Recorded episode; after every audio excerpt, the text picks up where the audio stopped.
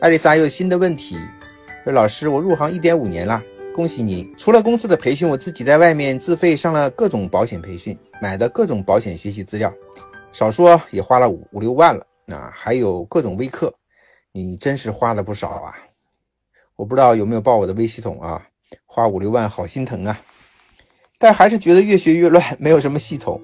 对呀，关键是我发现学科多了，可能做的真正拜访客户就很少，甚至一段时间都没有拜访。那么怎样才是正确的、有效的学习之道呢？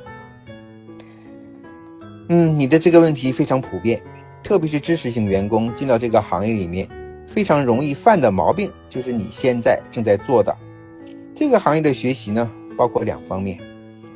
第一方面是所谓的专业，就是你现在所学的，总是认为呢，我一定要准备的非常充足，一定要学到非常专业，掌握很好，拿到各种牌照，我才能够出去见客户，才能够做得很好。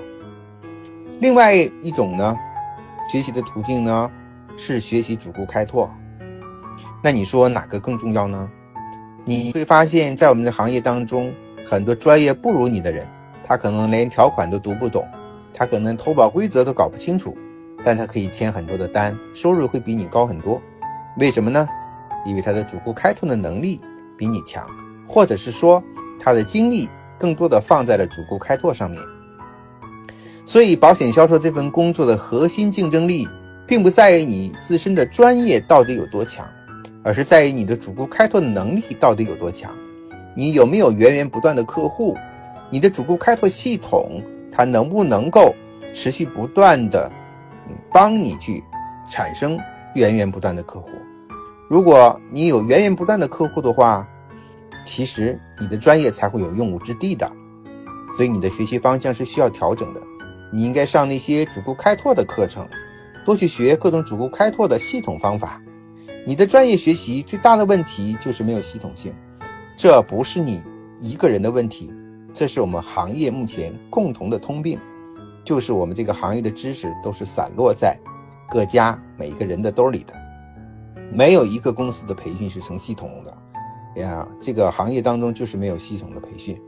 所谓的系统是什么呢？系统就是主顾开拓系统、客户成交系统和售后服务系统，它是要一个理念从头穿到尾的。当然，其中也包括你的产品理念。设计规划，这叫系统而我们这个行业目前是没有的啊，所以杨老师的微系统叫做系统，价格那么高，就是这个原因啊。所以希望呢，嗯，有机会可以学微系统。